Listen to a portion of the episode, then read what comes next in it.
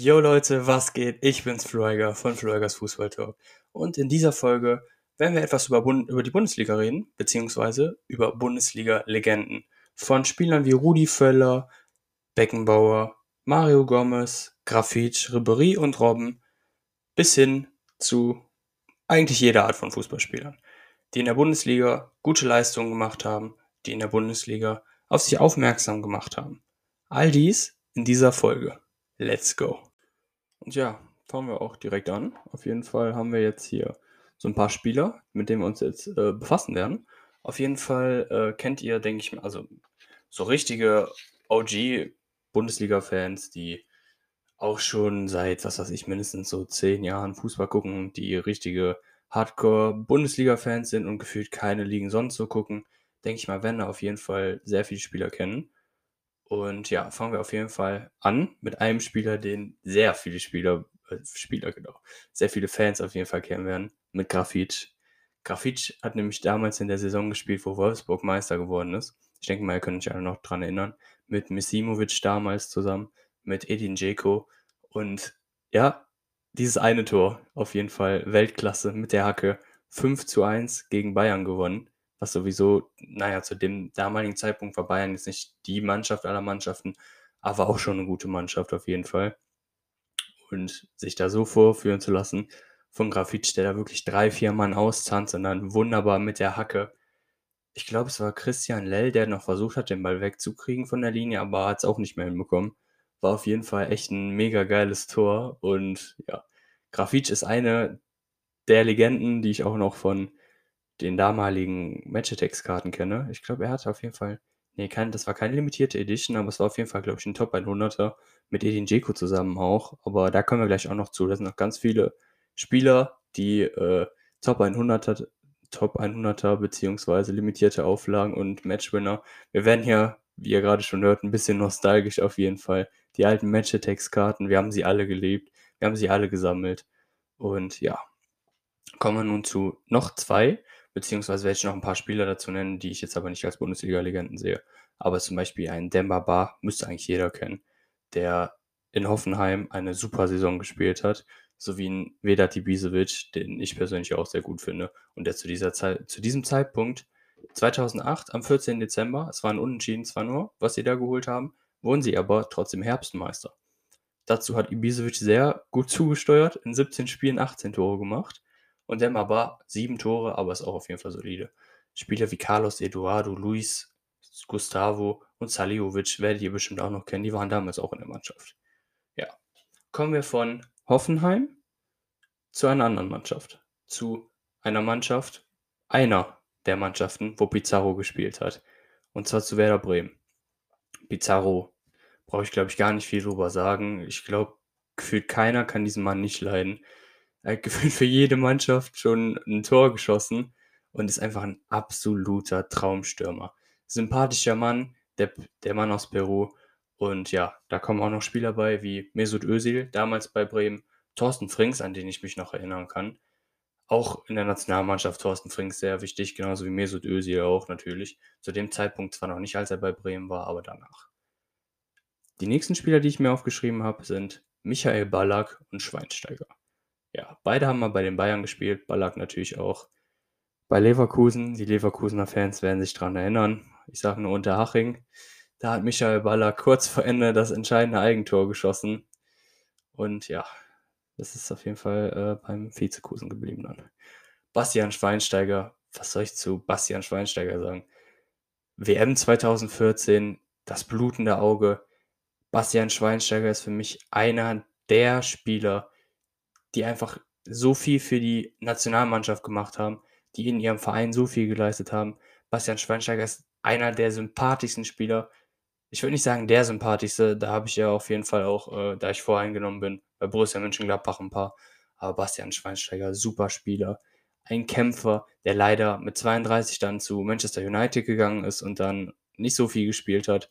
Danach bei Chicago Fire hat er auch nicht, hat, er hat auch öfters mal gespielt, hat aber auch durch Verletzungen Probleme gehabt, hat also nicht so die Saison, die Saison nicht, aber die Saison auch nie richtig abschließen können, aber seine Karriere nicht so abschließen können, wie er es eigentlich hätte verdient. ich wäre, glaube ich, an seiner Stelle nochmal irgendwann am Ende in die Bundesliga zurückgegangen. Vielleicht, ich weiß nicht, zu irgendeinem mittelmäßigen Verein und hätte da meine Karriere beendet, beziehungsweise irgendein Verein, wo er vielleicht geboren ist oder irgendwie sowas in der Art. Ja, kommen wir von Bastian Schweinsteiger zu noch einem ehemaligen Bayern-Spieler, den ich persönlich auch sehr, sehr cool finde. Einfach seine ehrliche Art finde ich total geil. Und ja, Mario Basler, ja, da kennen wir so ein paar Stories. Äh, das Finale damals gegen Manchester United, was man 2-1 verloren hat, wo er dann noch um halb vier in der Kneipe sitzt, sich das zehnte Bier reinzischt und dann sagt Uli Hoeneß, äh, ja, äh, hör mal Mario, wenn du nicht jetzt langsam mal aufhörst, dann spielst du morgen nicht. Und Mario Basler dann ihm gegenüber, ja, also wenn ich nicht spiele, dann gewinnen wir nicht. Naja, er hat gespielt, er hat auch ein Freistoßtor getroffen, ist in der 88. Minute auch ausgewechselt worden. Also zu seinem Stand hat er eigentlich alles richtig gesagt. Er hat sein Tor geschossen, er ist ausgewechselt worden. Stand 1-0. Was dann passiert, liebe Bayern-Fans, möchte ich euch nicht noch einmal antun. Ich werde es nicht nochmal erzählen. Von Mario Basler kommen wir zu Franz Beckenbauer. Franz Beckenbauer, der Pelé ist nicht in der Bundesliga gewesen, aber er hat mit ihm zusammengespielt. Und zwar bei den New York Cosmos. Das war damals so eine Art Projekt, wenn ich das jetzt so sagen kann. Da haben auf jeden Fall sehr viele bekannte Spieler nachher gespielt. Und ja, Franz Beckenbauer hat er übrigens zweimal gespielt. Er ist dorthin gewechselt, ist dann weggegangen und hat dann nochmal für ein paar Jahre gespielt.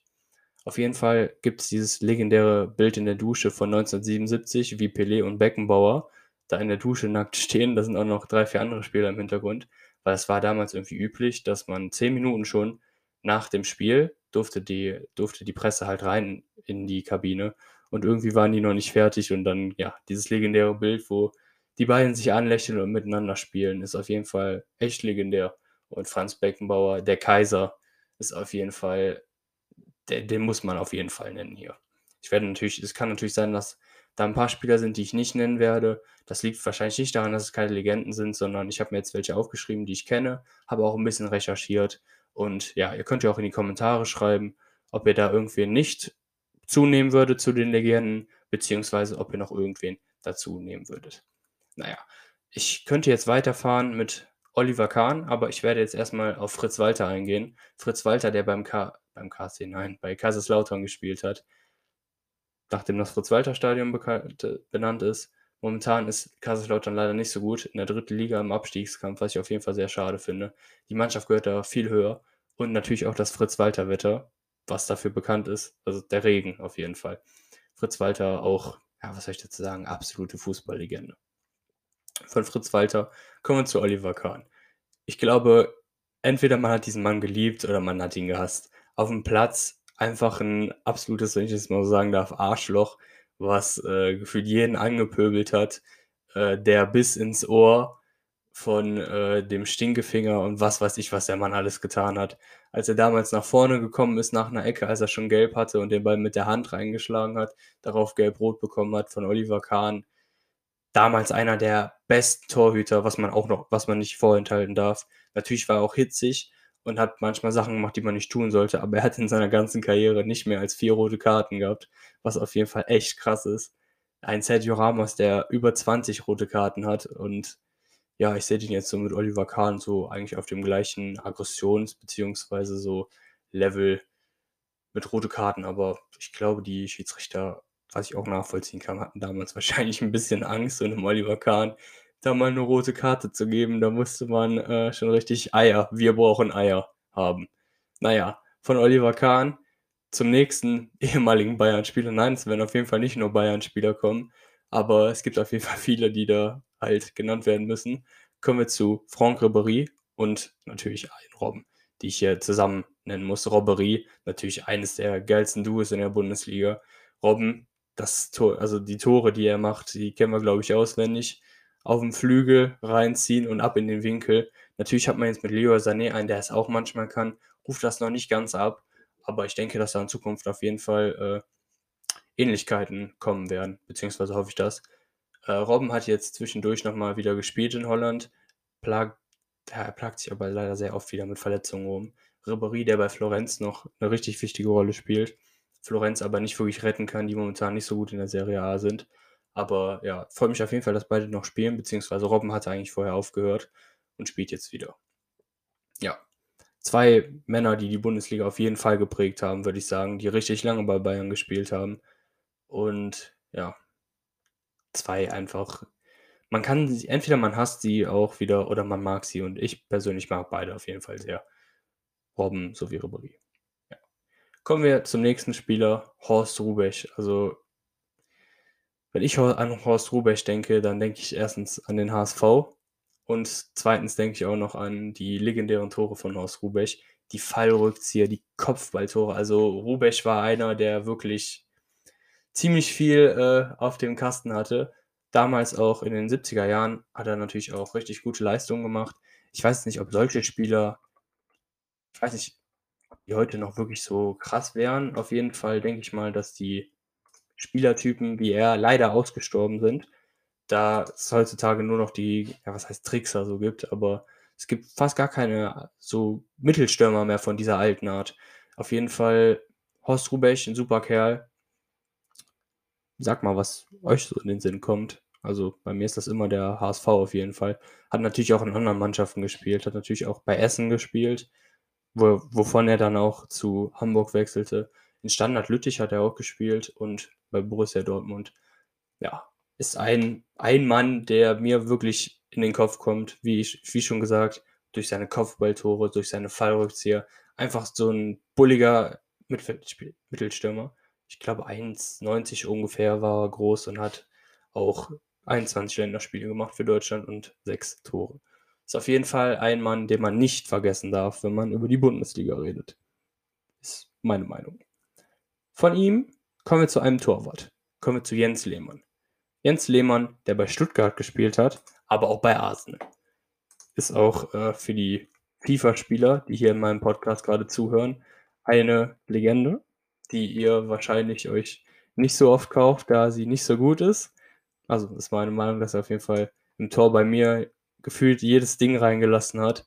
Aber sonst, äh, ja, für die ganzen Icon-SBCs konnte man den kaufen, weil er da eigentlich relativ billig war.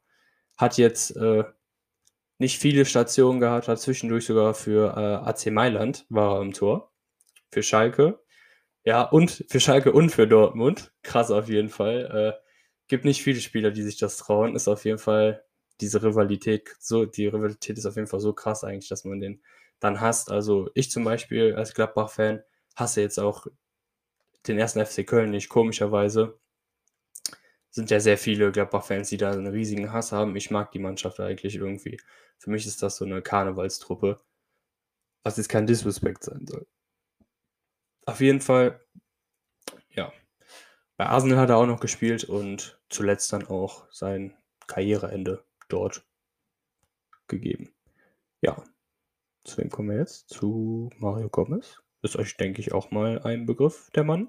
Mario Gomez. Äh, gute Überleitung auf jeden Fall von dem einen Stutt Ex-Stuttgarter äh, zum nächsten Ex-Stuttgarter, der vor gar nicht mal so langer Zeit sogar noch dort gespielt hat. Aber er hat natürlich nicht nur da gespielt, er hat auch in anderen Mannschaften gespielt. Er hat in der deutschen Nationalmannschaft, hat er gefühlt alles äh, weggebombt. Natürlich sind da Spieler wie Miroslav Klose, eben auch schon Horst Rubech genannt, andere Spieler, die da auf jeden Fall krasser gewesen sind. Aber Mario Gomez hat in 78 Spielen 31 Tore gemacht und ist von der Art auch ein alter Mittelstürmer, zum Beispiel wie so ein Horst Rubech. Hat sein Karriereende auch, wie ich eben schon gesagt habe, gar nicht mal so lang ist das her auf jeden Fall. Es ist 2020 gewesen sogar. Krass. Es war sogar in der letzten Saison, dass er aufgehört hat, hat in Florenz gespielt, bei Bayern München, wie eben schon genannt, beim VfB Stuttgart, ist dort auch Meister geworden. Äh, diese Überraschungsmeisterschaft, äh, ja, war eine Überraschung, Überraschungsmeisterschaft auf jeden Fall. Bei Florenz hat er gespielt, bei Besiktas hat er auch richtig viele Tore geschossen.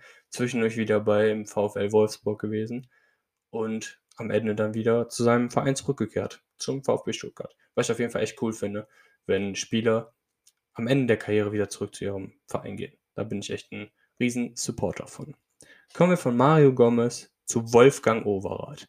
Wolfgang Overath, ich weiß nicht, ob das hier für jedermann ein Begriff ist, aber Wolfgang Overath, Zehner, einer der Zehner, der wirklich damals den äh, Fußball ziemlich gut geprägt hat. Also auch als Kölner, also nicht ich jetzt als Kölner, aber er war ja Kölner, äh, muss ich sagen, dass er auf jeden Fall auch für die deutsche Nationalmannschaft 82 Spiele, 17 Tore ist auf jeden Fall als offensiver Mittelspieler ein richtig solider Wert. Hat in seiner Karriere eigentlich nur für den FC Köln gespielt, außer halt in der Jugendmannschaft, für eine Mannschaft namens Siegburger SV, die halt kein bekannt ist auf jeden Fall, aber sonst war er eigentlich kompletter FC Köln-Spieler, hat dort sein Debüt gegeben, hat in der Bundesliga auch sehr viele Tore geschossen. In 409 Spiele hat er absolviert für Köln. 84 Tore und 82 Torvorlagen. Lässt sich auf jeden Fall sehen. Und ja, hat mit denen auch mehrere Titel gewonnen, beziehungsweise eine deutsche Meisterschaft und zwei deutsche Pokalsieger. Aber nicht nur das hat er geholt, sondern er ist auch einmal Weltmeister geworden mit Deutschland. Ja, zuletzt war er auch noch mal tätig als Präsident äh, beim ersten FC Köln, aber das ist auch schon ein bisschen her. Naja, von Wolfgang Overath, von wieder etwas älteren Spieler, kommen wir nochmal zu einem Spieler, der noch etwas davor gespielt hat, beziehungsweise ungefähr so in dem Zeitraum kommen wir zu einem Spieler, den ich persönlich auch sehr gut, nicht persönlich kenne, aber sehr gerne mag, beziehungsweise zu den zwei Spielern, zu Günther Netzer, der auch Fun Fact mäßig eine Diskothek benutzt hat, benutzt hat, äh, geführt hat, was wahrscheinlich keiner hier weiß. Aber ja, der hat auf jeden Fall eine Diskothek auch noch nebenbei gehabt, weil man hat ja damals nicht so viel Geld verdient. Und war aber auch für Borussia Mönchengladbach tätig. Ja, hat damals die berühmte Selbsteinwechslung im DFB-Pokalfinale gemacht, die wahrscheinlich auch jeder kennt.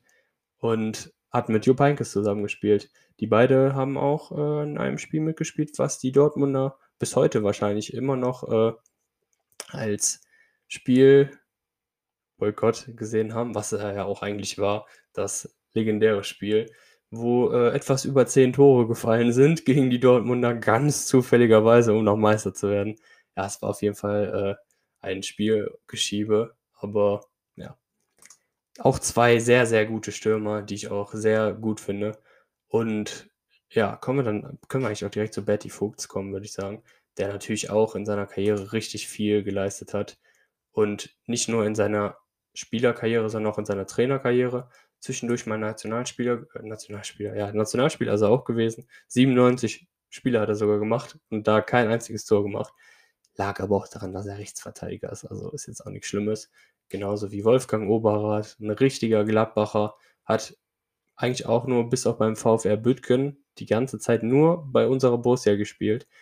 Eine absolute Vereinslegende, der ja, was soll man zu Betty Fuchs sagen? Betty Fuchs einfach klasse. Ja, der einer der besten Rechtsver deutschen Rechtsverteidiger, die es jemals gegeben hat, auf jeden Fall. Zuletzt tätig war er noch als Berater für die amerikanische Nationalmannschaft. Aber ja. Kommen wir von Bertie Fuchs zu einem Spieler, der auch beim FC Köln tätig war, der aber auch beim, bei Bayern München tätig war. Ein Spieler, den also ich, ich lehne mich jetzt nicht weit aus dem Fenster, wenn ich das sage, aber ein Spieler, der eigentlich jeder liebt. Und zwar uns Lukas. Der Lukas Podolski. Momentan spielt er in Antalyaspor in der Türkei, hat aber auch schon vorher mal in der Türkei gespielt. Ja, bei Galatasaray hat er nämlich gespielt. Bei Wissel Kobe ist er auch kurz gewesen für eine Saison. Nee, für, nicht, nee, nicht nur für eine Saison, sondern für zwei Saisons. In Japan, hat bei Arsenal gespielt, hat bei Inter Mailand gespielt, beim ersten FC Köln und bei Bayern München. Das ist auf jeden Fall auch ein Spieler, der gesagt hat, dass er nicht in die Bundesliga zurückgehen würde, außer zu seinem Verein, halt zum ersten FC Köln. Und bitte, Lukas, bitte geh zurück zum FC Köln. Das wäre so cool. Also ich glaube, da würde keiner sagen, äh, der das, sich diesen Podcast gerade anhört, dass der nicht zurück in die Bundesliga soll. Lukas Podolski, absoluter, ab, absoluter Hammer, der Kerl. Persönlich so ein Supermann der auch eigene, ich glaube, einen Dönerladen hat er und sogar noch ähm, einen Eisladen oder mehrere. Er hat auf jeden Fall auch noch andere Businesses. Länderspiele 130 sogar gemacht und 49 Tore.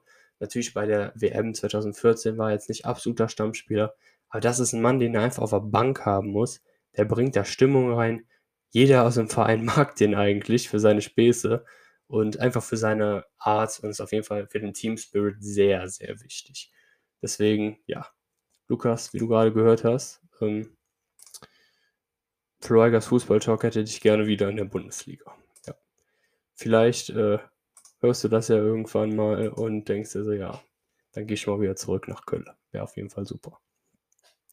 Von Lukas Podolski kommen wir zu Uwe Seeler und Rudi Völler. Rudi Völler, Tante Kete. Ja, auf jeden Fall kommen wir zu Uwe Seeler. Uwe Seeler müsste eigentlich hier jedem ein Begriff sein. Falls nicht, werde ich euch jetzt etwas über ihn erzählen.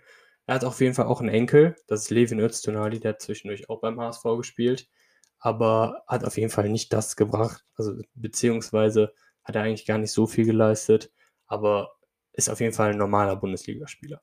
Uwe Seeler ist 84 Jahre alt, auch eine super sympathische Person. Kenne natürlich nicht persönlich, aber was man so von ihm sieht, ehemaliger deutscher Nationalspieler, 74 Länderspiele und 43 Gegentore. Gegentore, alles klar. Tore geschossen, nee, keine Gegentore. Uwe Seeler war kein Torwart. Auf jeden Fall als letztes war er auch nochmal Präsident beim Hamburger SV und sein letzter Verein war Cork Celtic FC in Irland auf jeden Fall. Interessant. Und hat sonst eigentlich auch, wie eben schon genannte, Bertie Vogt und Wolfgang Overath eigentlich nur beim HSV gespielt was auch sehr lobenswert ist. Er hatte die Karriere eigentlich schon aufgehört und dann ist er nochmal für ein Jahr dann zum Cork Celtic FC gegangen und hat dann da nochmal gespielt. Naja, auf jeden Fall super Spieler. Was soll ich großartig zu Uwe Seeler sagen? Den, also gefühlt kennt ihn eigentlich jeder. 239 Spiele, 137 Tore und 36 Vorlagen. Das spricht für sich. Uwe Seeler ist einer der legendärsten Spieler, die wir im deutschen Fußball haben. So ist es einfach auf den Punkt gebracht, Leute. So ist es einfach auf den Punkt gebracht. Rudi Völler, ja, ich weiß nicht. Also, meine, ich weiß gar nicht, was ich so eine richtige Meinung habe. Auf jeden Fall Leverkusener Legende ist natürlich manchmal etwas äh, über die über Grenzen gegangen, aber mit, dem, mit der Stinkefinger-Affäre damals, aber sonst habe ich eigentlich auch nichts äh, zu bemängeln. Ein guter Spieler gewesen der für die deutsche Nationalmannschaft in 90 Spiel Länderspielen 46 Dinger getreten hat. Auch ein Mittelstürmer, aber ein kleiner Mittelstürmer gewesen. 1,79 groß. Ist immer noch Geschäftsführer von Sport, also in der Geschäftsführung Sport, bei Bayer 04 Leverkusen momentan aktiv. Und ja, hat natürlich auch den einen Titel gewonnen, den jeder gewinnen will. Er ist Weltmeister geworden, ist aber auch zum Fußball des Jahres einmal gekrönt worden und dreimal Torschützenkönig gewonnen. Hat aber auch die Champions League gewonnen, sowie den italienischen Pokal.